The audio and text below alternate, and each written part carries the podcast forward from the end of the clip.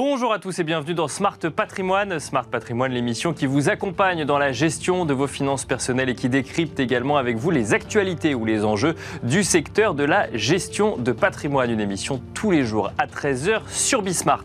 Et au sommaire de cette édition, nous commencerons comme tous les mercredis avec l'écho des cryptos, le rendez-vous crypto-monnaie ou crypto-actif de Smart Patrimoine. Et en l'occurrence, on se demandera quel est le dynamisme du marché français en matière de crypto-monnaie et quel est le positionnement de la France par rapport aux autres pays euh, européens et même mondiaux en matière d'industrie crypto à l'occasion de la sortie euh, du rapport euh, mené par l'ADAN et KPMG. Nous aurons le plaisir de recevoir en plateau pour cela Faustine Fleuret, présidente de l'ADAN. ADAN, je le rappelle, pour Association pour le développement des actifs numériques.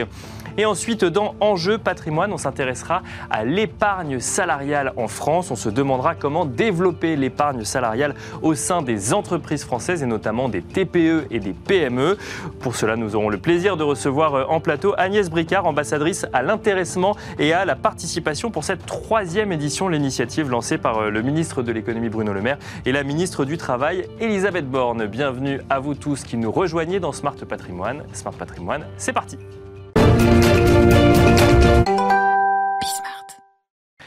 Et nous commençons donc comme tous les mercredis avec l'écho des cryptos, le rendez-vous crypto-monnaie ou crypto-actif de Smart Patrimoine. Et en l'occurrence, on va s'intéresser au dynamisme du marché français des crypto-monnaies, mais aussi au positionnement de l'industrie euh, des cryptos en France par rapport aux autres pays euh, européens, mais aussi dans le monde. Pour, le, pour en parler, nous avons le plaisir de recevoir sur le plateau de Smart Patrimoine Faustine Fleuret, présidente de l'ADAN, de, donc de l'Association pour le développement des actifs numériques. Bonjour Faustine Fleuret. Bonjour Nicolas. Bienvenue sur le plateau de Smart Patrimoine. Alors, euh, vous êtes ici pour nous parler du, euh, rapport hein, que, euh, qui a été édité par l'ADAN et KPMG, la crypto en France, structuration du secteur et adoption par le grand public. Je le montre ici pour qu'on le, pour le voit bien. Donc, un, rapport fourni et détaillé. On va essayer d'en faire une, une synthèse ici pour essayer de comprendre un petit peu bah, la place de l'industrie crypto en France. Juste avant de rentrer un peu dans le détail de ce rapport et des propositions que l'ADAN a également pour cette période présidentielle, mais qui sont valables également au-delà.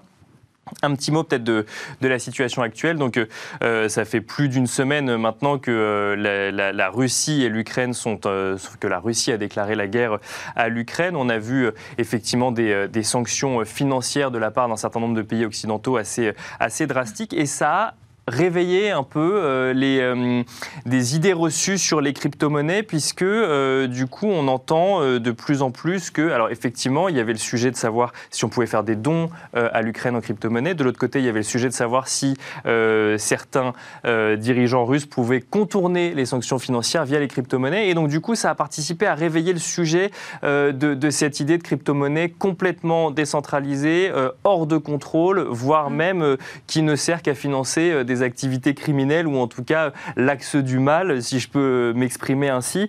Euh, quand on est euh, professionnel euh, des crypto-monnaies, quand on baigne dans ce milieu-là, quand on milite comme vous à la DAN pour une réglementation et un encadrement vertueux de ces crypto-monnaies et qu'on entend ce genre de réaction de la part de responsables politiques ou dans les médias. Est-ce qu'on se dit qu'il y a encore du chemin à faire pour une réglementation vertueuse sur le sol français en matière de, de crypto-monnaie?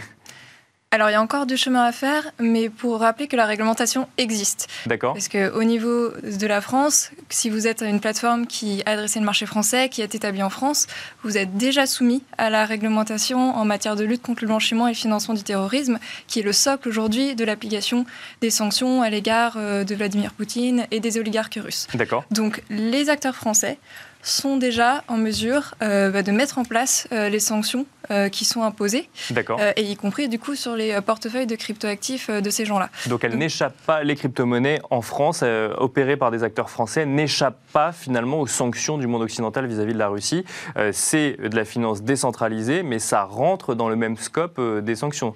Alors, les, la réglementation existe pour ces plateformes-là.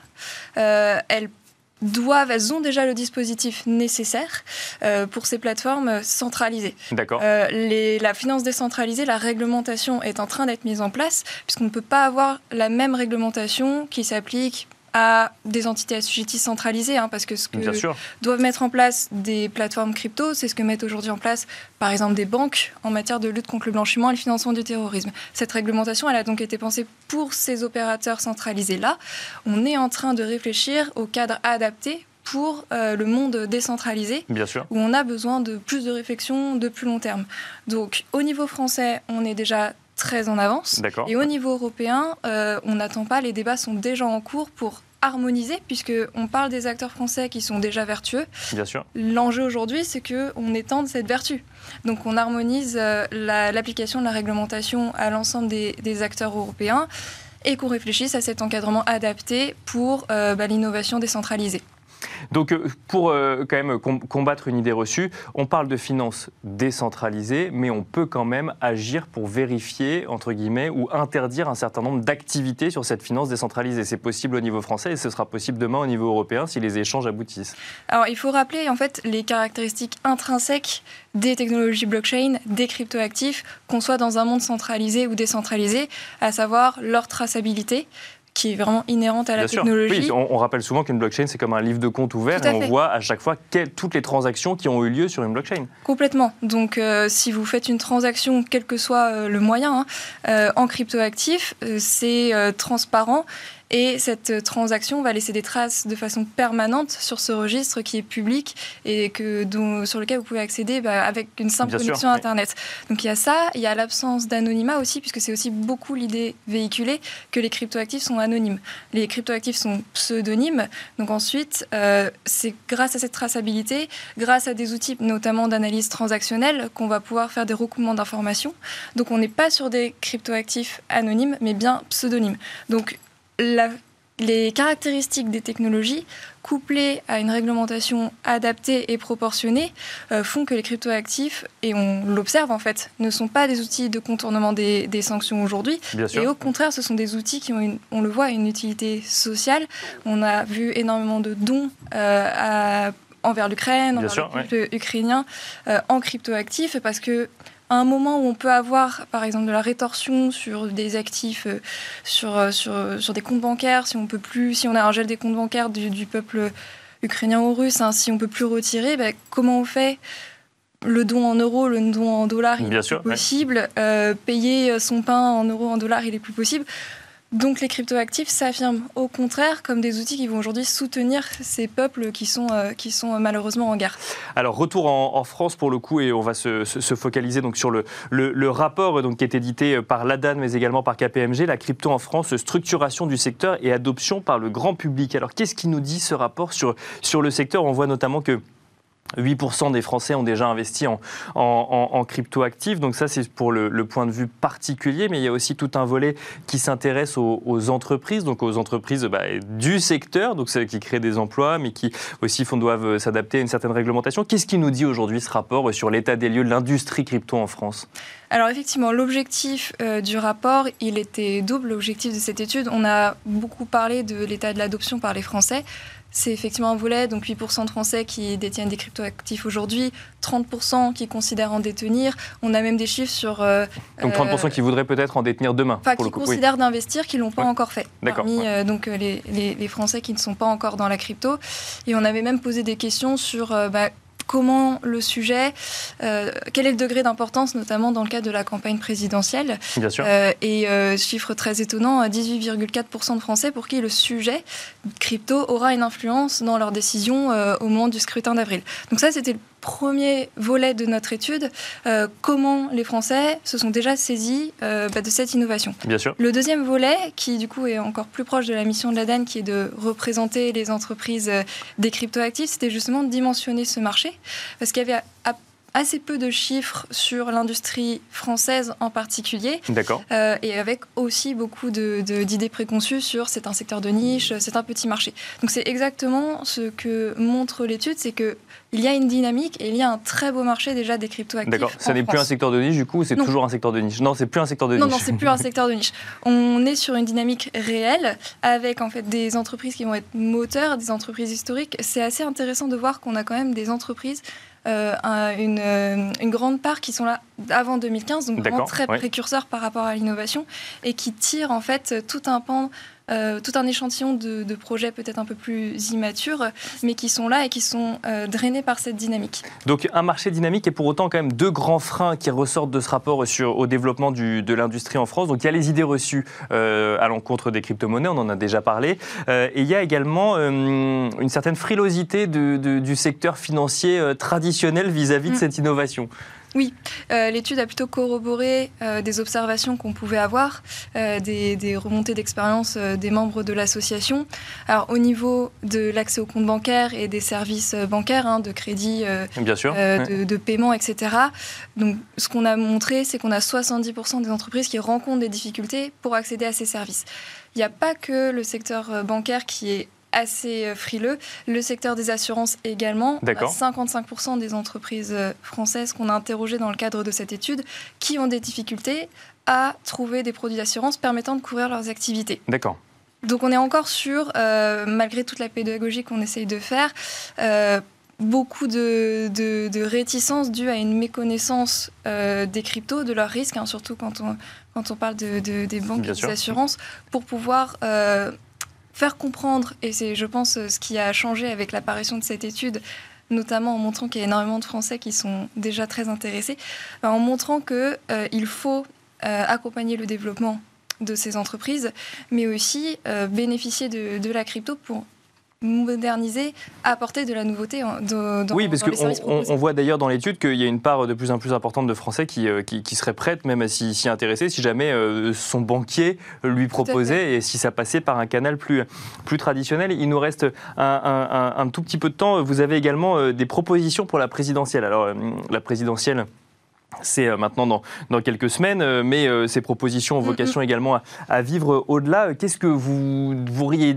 vous voudriez dire aujourd'hui dans un débat présidentiel où le sujet crypto est assez peu en fait représenté ou même évoqué Qu'est-ce qui, qu'est-ce qu'il faudrait, sur quoi il faudrait alerter les candidats à la présidentielle ou le prochain ou la prochaine présidente de la République? Alors par exemple, si on regarde, parce que j'ai parlé de la dynamique, je n'ai pas donné des chiffres, mais si on regarde la croissance de l'emploi dans le secteur crypto, elle est indéniable. On était sur 60 64% euh, l'année dernière euh, d'emplois créés dans le secteur. On est sur une croissance perçue de 120% cette année. Mhm. Donc, on a, euh, on a une attractivité de ce côté-là, avec en face en fait une pénurie de talent, puisqu'on manque d'une formation adaptée et qu'en plus, on n'impulse pas forcément les, les, hommes et les femmes à aller sur ces sujets-là. Donc, si on accompagnait le secteur, on pourrait potentiellement créer des emplois. Bon, encore faudrait-il pouvoir trouver les, les beaux profils ou en tout cas les former. Alors, ça, c'est tout un angle de, notre, de nos propositions c'est le niveau formation. D'accord. Euh, Puisqu'il faut bien sûr accompagner les entreprises françaises parce que le sujet aussi sur, sur l'emploi, c'est qu'on est dans une concurrence internationale pour attirer ces talents. Bien sûr, On est sur un monde euh, par définition sans frontières, donc les entreprises françaises font face à une concurrence étrangère qui parfois est justement plus attractive. Donc on doit renforcer la compétitivité de nos entreprises pour qu'elles soient elles-mêmes plus attractives, mais surtout euh, aujourd'hui, elles ne trouvent pas, par rapport à ces offres d'emploi, on a presque toutes les entreprises interrogées qui recrutent aujourd'hui. Elles ne trouvent pas euh, des talents formés. Donc il faut aussi en fait, qu'on accélère de ce côté-là euh, la formation de promotion qui vont mieux connaître la cryptoactive sous tous ses angles, hein, parce qu'on recherche beaucoup du côté du développement. C'est une, grosse manne de, de, talents dont on a besoin, mais aussi sur toutes, toutes les autres disciplines que les cryptoactifs intègre donc la finance, la conformité, la comptabilité, etc. Donc ça, c'est effectivement tout un pan. Ça, c'est le volet formation et peut-être rapidement une autre mesure phare. Euh, on n'aura pas le temps de toutes les citer, mais on peut les retrouver sur votre site ou en tout cas une autre proposition phare euh, que, pour laquelle vous militez en ce moment. Alors du coup, peut-être la plus transversale finalement de, ces mesures, c'est avoir une stratégie nationale d'accélération mhm. de l'innovation crypto. Euh, parce qu'on n'a pas encore une impulsion très nette au niveau public qu'il faut encourager l'innovation crypto et les entreprises françaises. Donc il faut que ce soit beaucoup plus clair et parce que ça va emporter tout le monde derrière. Toutes les réticences dont on parlait au niveau des banques, euh, au niveau des assurances, au niveau des citoyens qui ne se sont pas encore lancés, si on a un discours beaucoup plus clair et beaucoup, plus positif, parce qu'on a compris les enjeux en matière de souveraineté et compétitivité, alors on pourra lever beaucoup plus facilement ces barrières. Merci beaucoup Faustine Fleuret d'être venue nous détailler euh, rapidement du coup l'état euh, des lieux des cryptos en France, de l'industrie crypto et aussi donc les propositions de la DAN qu'on peut retrouver sur le site de la DAN qui sont nombreuses pour la présidentielle, mais également au-delà. Je rappelle donc que vous êtes présidente de la DAN, l'Association pour le développement des actifs numériques. Et quant à nous, on se retrouve tout de suite dans Enjeu patrimoine.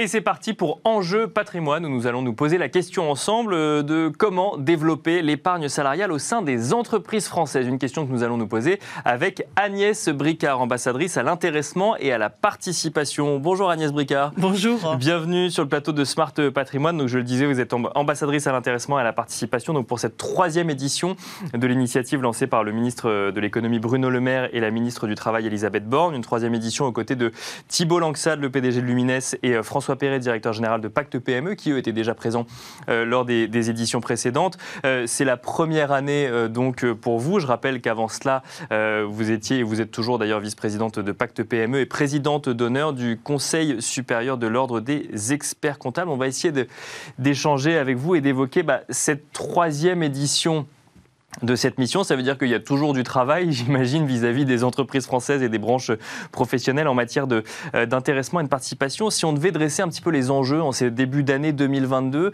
euh, pourquoi est-ce qu'il faut continuer à faire de la pédagogie vis-à-vis des entreprises françaises, euh, Agnès Bricard? Je crois principalement parce qu'on a quand même en tête que dans les entreprises, il faut renforcer le lien essentiel qui s'appelle l'intérêt commun entre les salariés, l'employeur et puis les actionnaires. D'accord. Et c'est dans le cadre de rendre plus performante l'entreprise. Donc on part de ce principe. Et renforcer cet intérêt commun, c'est vrai, c'est une action à long terme. En même temps, il ne faut pas oublier que dans le cadre de l'épargne salariale, ça permet un financement à long terme de notre économie.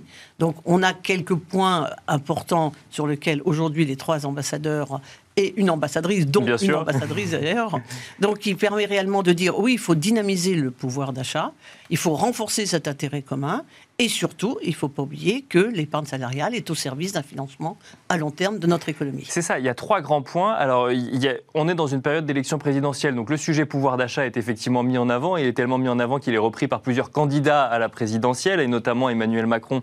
Euh, bon, c'est son gouvernement qui lance l'initiative euh, des ambassadeurs, mais qui l'a repris dans un, dans un discours euh, il y a quelques jours. On a vu d'autres candidats également reprendre ce sujet. Donc, en fait, l'idée, c'est d'expliquer aux entreprises françaises, voire aux branches professionnelles, que la négociation, elle se fait aussi avec les branches professionnelles, euh, de dire si on met en, place en fait des dispositifs d'épargne salariale, que ce soit donc par intéressement ou participation, non seulement euh, il y a peut-être plus de compétitivité parce que plus de motivation en fait au sein des salariés parce que associé au résultat de l'entreprise et de l'autre côté il y a un sujet pouvoir d'achat pour les politiques publiques c'est ça? Tout à fait. Alors cette épargne salariale il y a d'abord faut pas oublier la participation Mhm. On est quand même à 38,7 aujourd'hui d'entreprises qui, qui appliquent l'accord, enfin l'accord, la, position du participation. Donc ça, c'est important. Je donnerai des chiffres tout à l'heure en disant la participation, c'est quand même 9 milliards chaque année versés. Euh, quand on regarde l'intéressement, qui est le deuxième volet de l'épargne salariale, c'est aujourd'hui 34% d'entreprises qui ont signé et qui appliquent des accords d'intéressement, c'est à peu près 8 milliards. Et puis on a 3 milliards d'abonnements qui correspondent à ce que fait l'employeur en plus dans ce qui est PEE, PERCO, etc. Donc on a 21 milliards aujourd'hui en France qui contribuent au niveau de l'épargne salariale. Attention, au niveau du stock, hein, Bien sûr, regardez, il y a 160 milliards aujourd'hui euh, qu'il faut 160 milliards mis dans les PE, PERCO, etc., qui s'appelle vraiment de l'épargne salariale, mais qu'il faut comparer aux 1800 milliards d'assurance vie quand même. Hein. Bien sûr. Donc il y a des vrais enjeux pour salariés, employeurs, actionnaires. Et d'ailleurs, pour revenir à ce triptyque, on va dire, hein, bah, il ne faut pas oublier que on a un ambassadeur, Thibault Langsade, comme le deuxième, François Perret, c'est important, qui justement ont porté depuis 2019, puisqu'ils ont une mission en 2019, puis en 2020, et moi je suis intervenu donc fin 2021, le dividende salarié. Oui, oui, bien sûr. Et euh, justement, ce dividende salarié, il y a une corrélation très étroite avec le dividende actionnaire. Donc, contribuer à la même performance au niveau des entreprises, c'est aussi faire en sorte que, réfléchissons quand on verse Bon, on va regarder, a priori, cette année, il y a 66 milliards de dividendes actionnaires qui pourraient être euh, versés. Euh, si on compare à, mes 21, à nos 21 milliards d'épargne salariale, c'est vrai qu'il y a quand même une position à revoir. Donc, dividendes salariés, dividendes actionnaires, culturellement, il faut y réfléchir. Et je pense que dans 10 ans, quand on se projette à 10 ans, bah, ça sera une évidence. Alors justement, ce, dividende salarié, euh, donc euh, donc c'est une proposition euh, portée par Thibault Langsade dans un premier temps que vous et donc ce que vous nous dites, c'est que vous êtes tous les trois, les trois ambassadeurs, vous partagez cette position sur le dividende salarié. On peut quand même rappeler rapidement ce que c'est. Donc c'est l'idée d'appliquer un mécanisme qui aujourd'hui existe pour les actionnaires. Donc en fait, on verse des dividendes en plus, enfin quand une fois que le chiffre d'affaires est suffisamment bon et qu'on n'a plus du coup qu'on a pu verser des, des dividendes. Là, l'idée, c'est on ne va pas en verser qu'aux actionnaires, mais on va aussi reverser une partie aux employés sur les bonnes années de l'entreprise et puis sur les mauvaises années, là, où on ne verse pas de dividendes aux actionnaires, on n'en verse pas non plus aux salariés. C'est ça, l'idée. C'est vraiment ça le principe. Alors c'est porté par les trois, évidemment, ambassadeurs, euh, ça, va de soi, et on constate que le président, notre président de la République, Emmanuel Macron, à Poissy, il y a deux jours, a bien... Il a repris le terme, exactement. Il a repris euh, le terme. Donc tout le monde, on constate aujourd'hui qu'il y a nécessairement un intérêt commun dans mhm. le cadre de cette performance au niveau des entreprises ou de cette modernisation. Il faut savoir que les ressources humaines, ce sont des hommes, des femmes, que ce soit des actionnaires, que ce soit un employeur ou que ce soit nos salariés. Donc il ne faut pas oublier qu'on a quand même plus de 20 millions de salariés dans le monde privé. C'est essentiel à la contribution de la richesse économique d'un pays. Voilà pourquoi on porte ce projet à cœur. Mais il ne faut pas oublier les petites entreprises. Les moins de 11 salariés, il y a une loi du 17 juin 2020 qui permet aujourd'hui, sur décision unilatérale de l'employeur, d'assurer un intéressement, de mettre en place un intéressement. Et, justement, moi, c'est une question que, pour bien comprendre, quelle différence entre dividende salarié, intéressement ou participation? Parce que les trois, en fait, permettent de, de, de, faire bénéficier les salariés euh, de la réussite de l'entreprise sur une année, pour le coup, et sont décidés année par année. Alors, la participation est obligatoire. Hein, depuis 59, depuis De Gaulle, c'est obligatoire. L'intéressement, c'est facultatif. Dès lors que c'est facultatif, l'application dividende salarié, dividende actionnaire a du sens. Bien sûr. Hmm. Parce que ça donnerait justement du sens à une application automatique, on va l'appeler. Et donc ça joue évidemment dès lors qu'il euh, y a l'intéressement dans les moins euh, de 50 salariés, le dividende salarié et dividende actionnaire s'applique.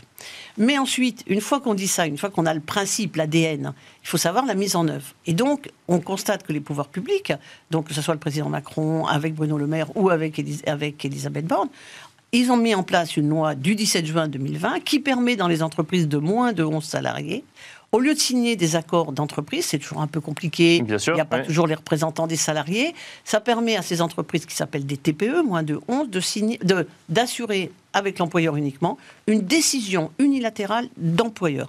C'est essentiel ça peut se faire de, pour un an, ça peut se faire pour deux ans, ça peut se faire pour trois ans. Nous, on préconise plutôt deux ans pour donner Donc une, décision unilatérale d'employeur de verser un intéressement. Un euh, intéressement. D'accord. Alors sur quelque chose qui doit être simple. Alors justement, ce qu'on voudrait nous imaginer, toujours les ambassadeurs, c'est que dans ces moins de 11 salariés, si par exemple l'accord est sur trois ans, c'est qu'à la troisième année, normalement, ils repartent sur un accord d'entreprise. Bien sûr. Et ça, je trouve, ça fragilise l'employeur, ça fragilise la sécurité des salariés. Je pense qu'il faut réfléchir justement à une amélioration qui serait dire on revient au bout de trois ans dans le renouvellement de ce qu'on appelle à une décision unilatérale d'employeur. Donc on va pousser ce principe-là.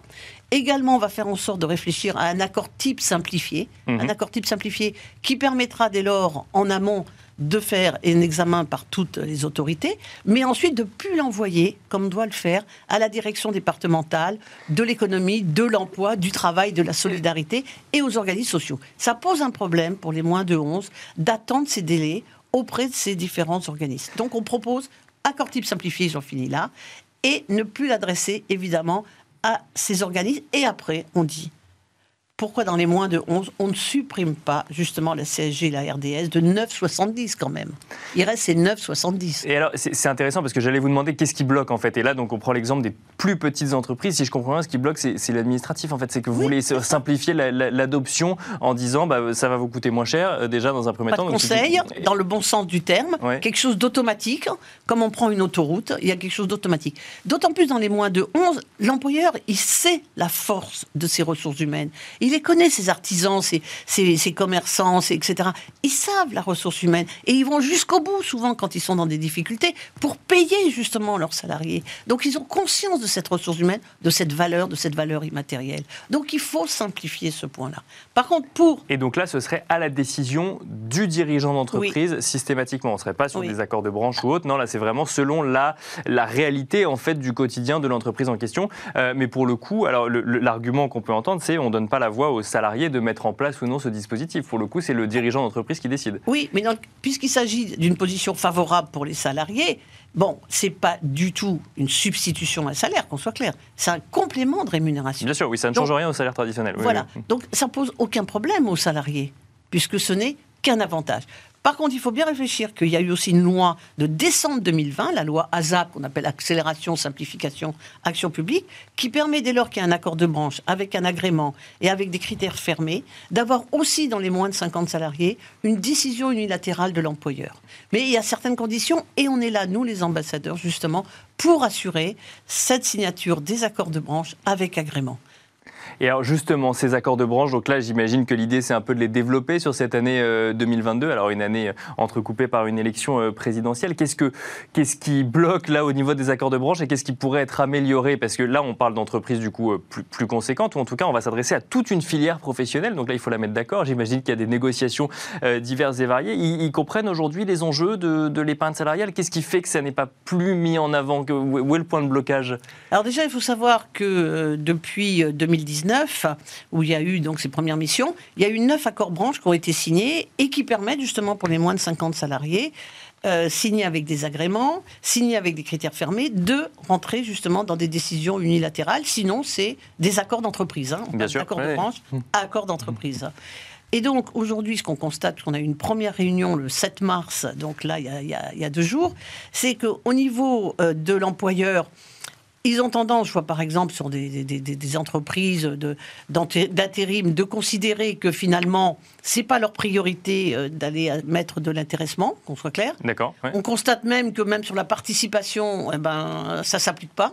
Bien sûr. Il n'y a pas de bénéfice. Bah, après, ils n'ont pas forcément, eux, de sujet de, de, fidélisation, de, fidélisation des équipes. Oui, mais c'est quand même dans le travail temporaire, dans la partie intérim, c'est des salaires qui sont assez bas. Mhm. Donc c'est vrai qu'il faut qu'on réfléchisse vraiment avec eux sur euh, l'intéressement, qu'on soit clair.